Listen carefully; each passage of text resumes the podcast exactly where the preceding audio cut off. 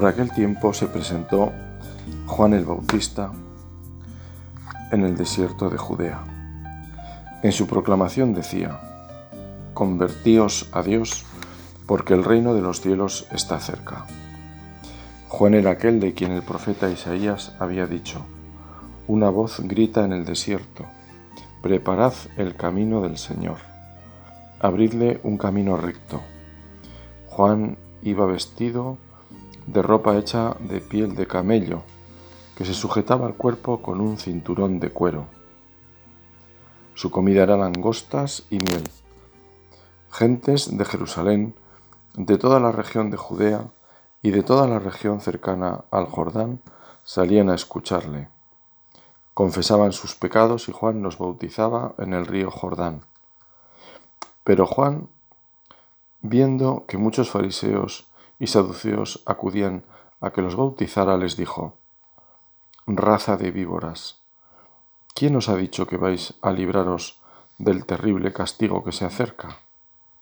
Demostrad con vuestros actos que os habéis vuelto a Dios, y no os hagáis ilusiones diciéndoos, nosotros somos descendientes de Abraham, porque os aseguro que incluso de estas piedras puede Dios sacar descendientes a Abraham. Ya está el hacha lista para cortar de raíz los árboles. Todo árbol que no dé buen fruto será cortado y arrojado al fuego. Yo ciertamente os bautizo con agua para invitaros a la conversión, pero el que viene después de mí os bautizará con el Espíritu Santo y con fuego. Él es más poderoso que yo, que ni siquiera merezco llevarle las sandalias.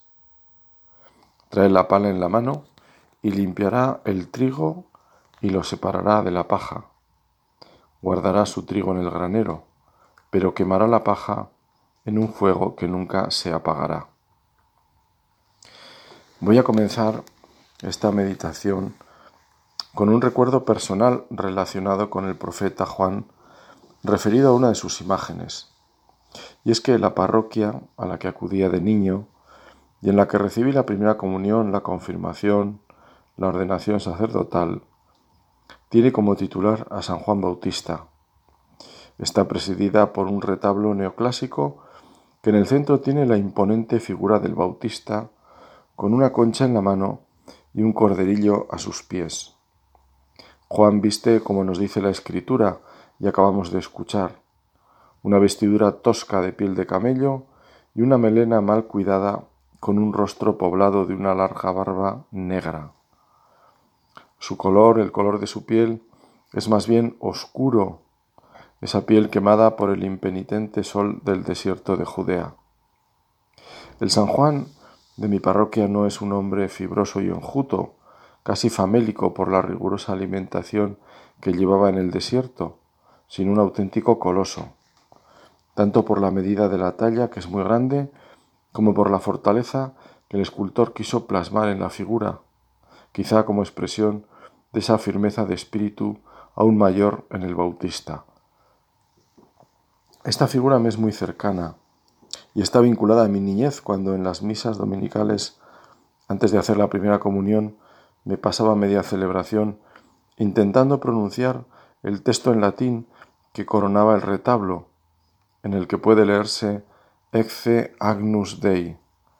Aquí está el Cordero de Dios. Con la particularidad de que la U estaba escrita como una V y la G yo la veía como una C. Y para colmo las palabras estaban separadas por un signo, con lo cual me volvía loco intentando pronunciar aquello. Así me pasaba parte de la misa. Para mí aquellas palabras eran palabras de Dios.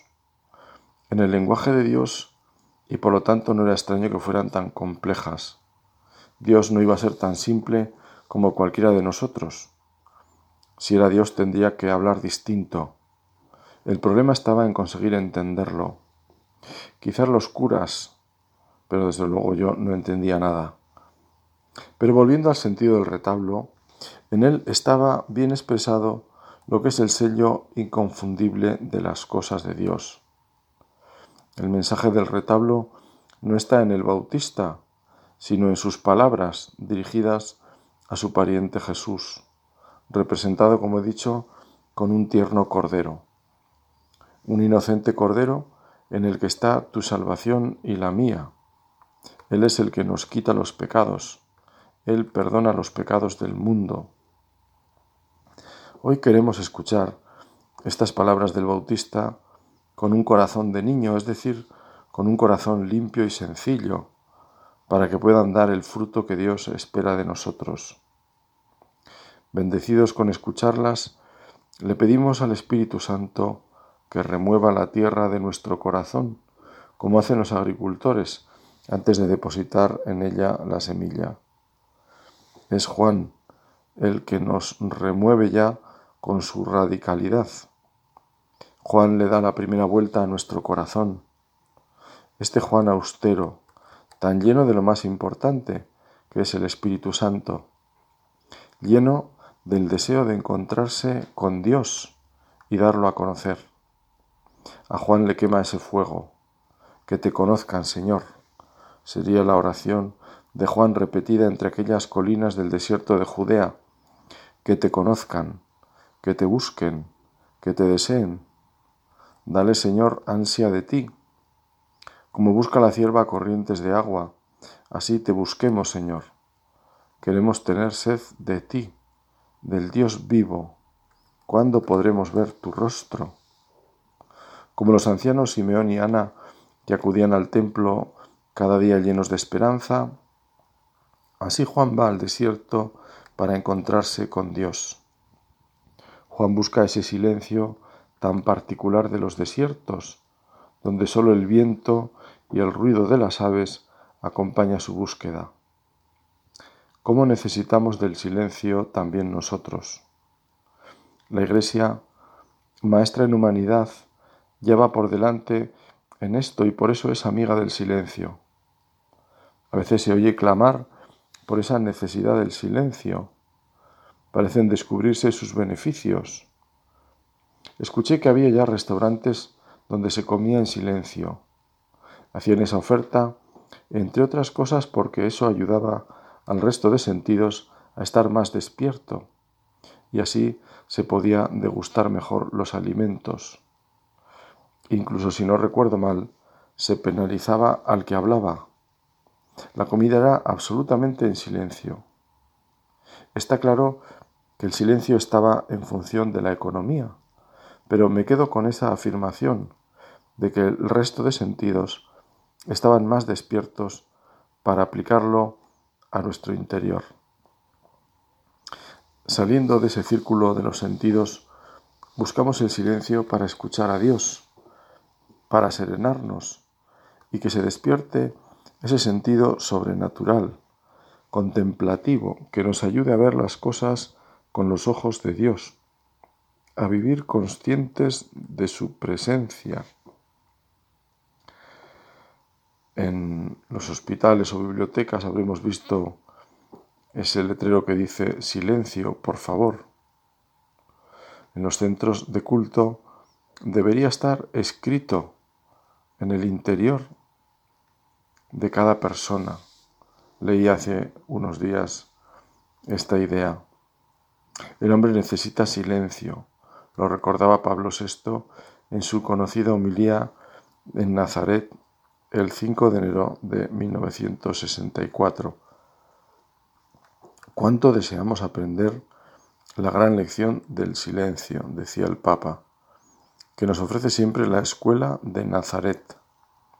¿Cómo deseamos también que se renueve y fortalezca en nosotros el amor al silencio, este admirable e indispensable hábito del espíritu, tan necesario para todos nosotros? que estamos aturdidos por tantos ruidos y tumultos, tantas voces de nuestra ruidosa y en extremo agitada vida moderna.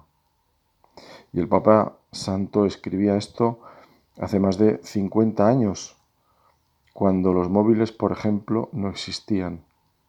¿Qué diría hoy este Papa si viviera? Un amigo sacerdote resumía el amor al silencio con una frase. El bien no hace ruido y el ruido no hace bien. Podría ser un primer propósito de esta meditación, buscar momentos de silencio en mi vida, en el hoy de mi vida, o buscar más momentos, o que sean más intensos. Ya dijo Jesús que el que busca halla.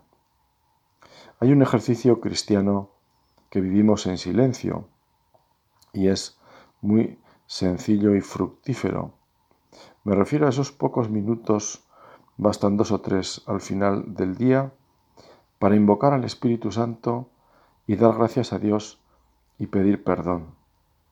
Así recogemos ese regalo que el Señor nos hace con el propósito y la ayuda de Dios de recomenzar al día siguiente con nuevos bríos.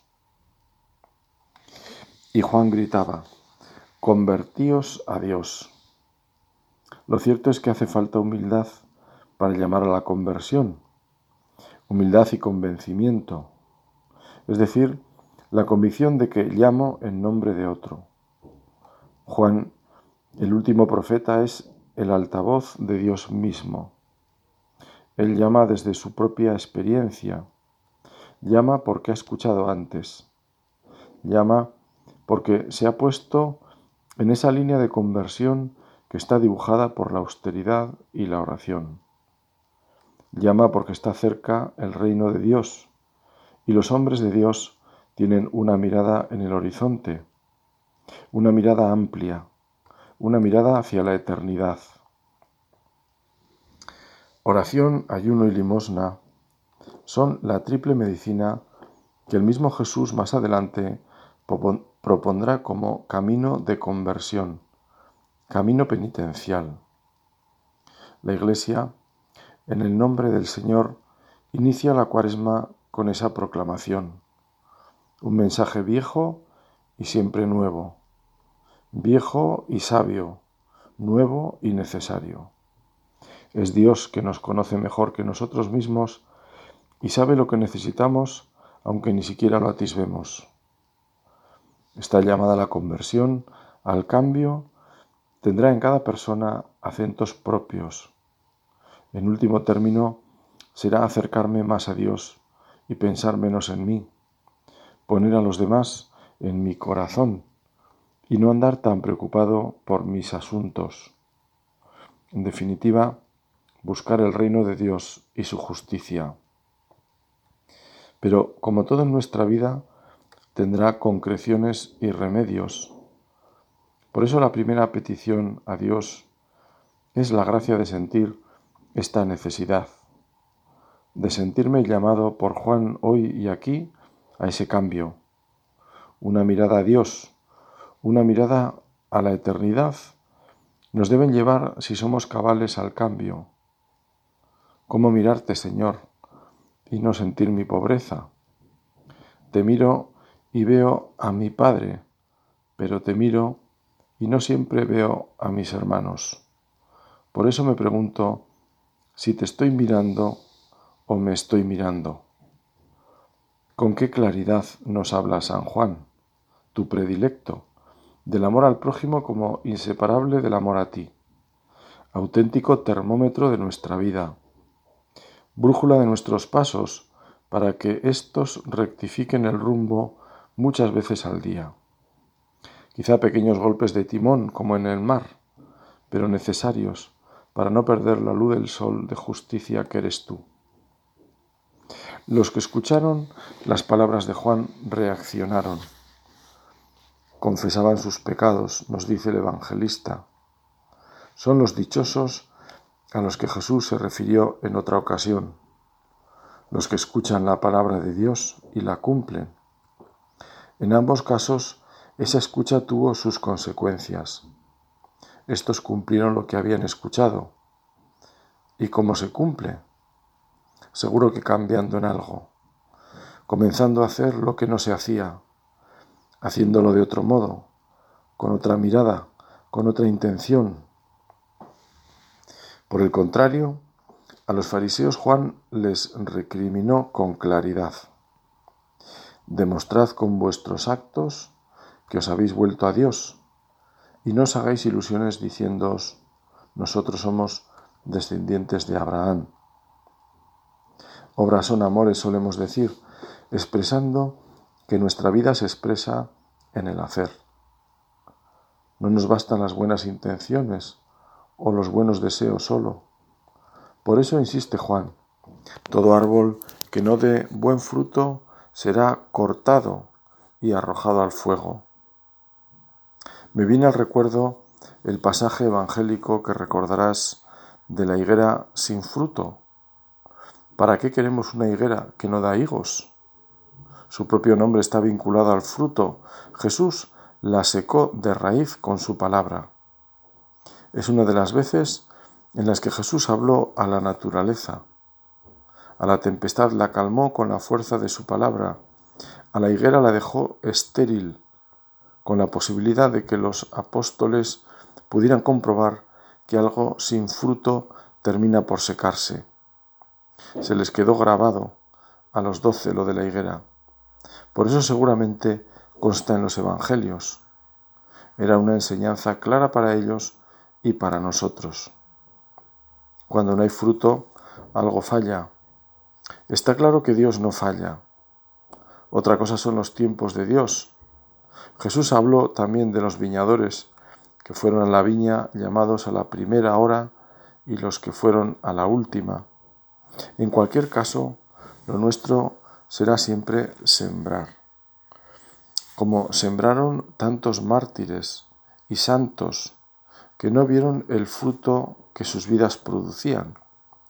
O dicho de otra forma, que el Espíritu Santo produciría por la fidelidad de sus vidas, entregadas con la sangre en los primeros y con el testimonio de unas vidas fieles a Dios en lo ordinario en los segundos. Hace pocos días escuchábamos en la misa del domingo el Evangelio en el que el mismo Jesús llama a la conversión. Convertíos, porque está cerca el reino de los cielos. Así nos cuenta Marcos que comenzó Jesús su vida pública, con ese anuncio que engancha con el de Juan Bautista que escuchábamos al comienzo. Y ese domingo la primera lectura, que va siempre tan relacionada con el Evangelio, se nos relataba la experiencia de Jonás, el profeta que tuvo un encargo que le superaba completamente, predicar la conversión en Nínive, una de las grandes ciudades de la antigüedad. Era necesario un día entero para atravesarla, nos dice la Sagrada Escritura. Pues bien, Jonás llamó a la conversión y el resultado sorprendente es que los ninivitas hicieron penitencia. Hombres y mujeres vestidos de sayal, cubiertos de ceniza, nos dice el texto sagrado. El mensaje es claro. La conversión es obra de Dios, que movió el corazón de los habitantes de Nínive. Ellos respondieron, pero ese primer movimiento del corazón estuvo en la palabra de Dios, en el poder de la misma, desde luego no en el temeroso y desconcertado Jonás. Dios puede hacer hijos de Abraham de las piedras, anunció el Bautista. Por eso siempre comenzamos con la oración. Tenemos que invocar al Espíritu Santo sin cansarnos, cuando sintamos como Jonás algo que Dios nos pide y que nos parece que nos supera, que no somos capaces. En el fondo pensamos, Dios se ha equivocado o no me conoce bien lo cual supone una imagen de Dios a nuestra pobre medida. Me estoy refiriendo a esas llamadas al corazón en las que Dios nos pide cosas en el orden más grande que es la caridad, cuando nos pide el perdón o nos pide la paciencia o la comprensión. En el fondo nos está pidiendo vivir según nuestra condición somos imagen y semejanza de Dios. Dios está en nosotros porque nos ha hecho nacer de nuevo. San Basilio Magno, hablando del amor de Dios, afirmaba su realidad en cada persona, lo cual nos debe llevar a ser optimistas respecto al anuncio de Dios, que como cristianos estamos llamados a vivir. Decía el Santo Padre, desde que empieza a existir este ser humano que llamamos hombre, es depositada en él una fuerza espiritual a manera de semilla, que encierra en sí misma la facultad y la tendencia al amor. Esta fuerza seminal es cultivada diligentemente y nutrida sabiamente en la escuela de los divinos preceptos y así, con la ayuda de Dios, llega a su perfección. Por eso, nosotros, dándonos cuenta de vuestro deseo por llegar a esta perfección, con la ayuda de Dios y de vuestras oraciones, nos esforzaremos en la medida en que nos lo permita la luz del Espíritu Santo, por avivar la chispa del amor divino escondida en vuestro interior. Dios nos ha dado la fuerza necesaria para cumplir todos los mandamientos que Él nos ha impuesto. Como vemos, el santo insiste en que Dios va por delante.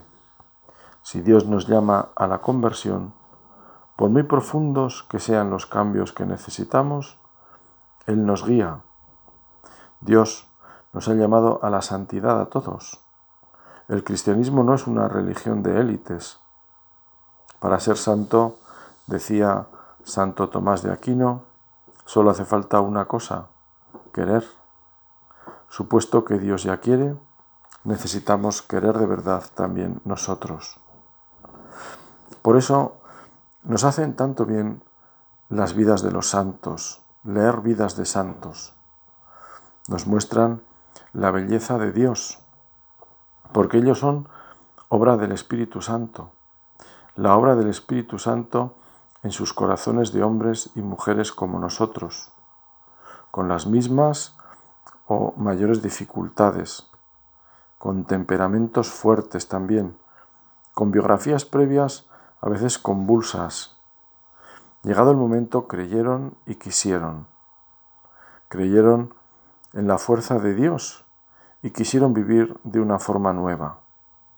Quisieron ser de verdad hijos de la luz, no dejarse llevar por la oscuridad de las tinieblas, que comienza por la oscuridad del propio yo, que tiende siempre a la inflamación. Nosotros hemos sido bautizados en el Espíritu Santo y el fuego. Somos herederos de la luz, ese fuego que anuncia Juan como expresión del Espíritu Santo, que tiene que arder en nosotros y que tenemos que pegar por donde pasemos. Jesús utilizó esta imagen. Fuego he venido a traer a la tierra, y qué quiero sino que arda. El fuego convierte lo que toca en fuego también. Por eso la experiencia de muchas personas que han estado con santos ha sido esta. Su vida se ha removido.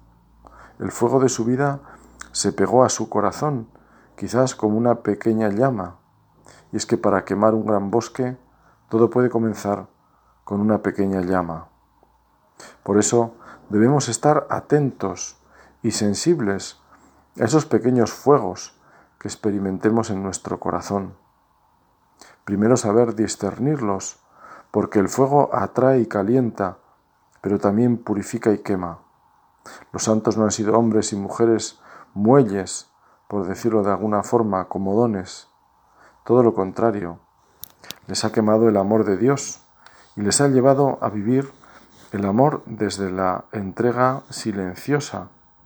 Incluso han vivido los desprecios e injusticias sin resentimiento. Los han vivido como asimilación o participación en la pasión de Cristo, por tanto, como fuerza salvadora. Así, por ejemplo, hablaba San Juan Crisóstomo sobre las contrariedades. No te impacientes al tiempo del infortunio. Preparémonos para una sola cosa, para soportarlo todo con fortaleza, y no cavilemos escrutando sobre lo que acontece. Saber cuándo ha de venir el fin de los sufrimientos, cosa es propia de Dios, que es quien los permite. Llevar con agradecimiento los que nos sobrevienen, esto es lo propio de nuestra virtud. Si lo hacemos, obtendremos todos los bienes, y para obtenerlos, y para ser aquí mejor acrisolados y en la otra vida más resplandecientes, aceptemos todo lo que nos venga, dando gracias por todo al que mejor que nosotros conoce lo que nos conviene, y vence con su amor al que nos tienen nuestros padres. Recordando estas razones, en cualesquiera sufrimientos reprimamos la tristeza. Demos gloria a Dios, que todo lo ordena para nuestra utilidad. Y así fácilmente nos libraremos de las asechanzas diabólicas. Había un programa de televisión en los Estados Unidos que dirigía un conocido obispo que se titulaba El mundo en llamas. La verdad es que no he visto ninguna de sus emisiones, pero el nombre de los programas me parece muy atinado. En primer lugar, porque ese fuego que vino a traer Cristo está extendido ya por muchos lugares del mundo, ya que la Iglesia sigue creciendo. Está en cada cristiano bautizado. En algunos quizás se encuentra en brasas y por tanto necesitará avivarse. Y en segundo lugar, porque el mundo necesita de ese fuego. El mundo necesita arder con el fuego de Dios y es responsabilidad de cada bautizado pegar ese fuego en su familia, en su lugar de trabajo, de diversión, en definitiva en su mundo, porque el mundo sin ese fuego tiende al frío, se helará como se hiela nuestra vida cuando se aparta de Dios. Porque al presente, decía San Jerónimo, somos bautizados en espíritu y en adelante lo seremos en el fuego, según aquellas palabras del apóstol. El fuego probará la calidad de obras de cada uno. Los cristianos volvemos al Señor. Para encontrar ese calor, ese fuego, lo encontramos ciertamente en la oración, porque en ese diálogo con el Señor, muchas veces sin el ruido de las palabras, descubrimos que su presencia nos reconforta, nos deja la convicción de que debemos volver junto a Él para encendernos en los mejores deseos y para purificar nuestras intenciones. Cuando hemos conocido a una persona, o hemos visitado un lugar por primera vez, la mejor prueba de lo que esa experiencia ha supuesto para nosotros es saber si ha surgido el deseo de volver a encontrarnos con esa persona o queremos regresar a aquel lugar. Esta es la explicación de quien ha visto varias veces una película o ha leído un libro más de una vez. Es la razón por la que volvemos al Señor. Tú tienes palabras de vida eterna, le dijo Pedro, y se lo volvemos a decir también hoy nosotros. Has hecho arder nuestro corazón, como hiciste arder el corazón de los de Maús. Así ardía también el corazón de San José, con el amor a su mujer y su dedicación fiel a Jesús. En esos dos ejes giraba su existencia. En este año también nosotros queremos tenerlo a Él como eje de la nuestra, el año de San José. Ojalá el año en el que crecimos en la vida interior, dejándonos enseñar por tan fiel Maestro. Que Él nos ayude, que Él pegue en nuestros corazones el fuego que a él también le consumía, dar a conocer a Cristo el Señor. Amén.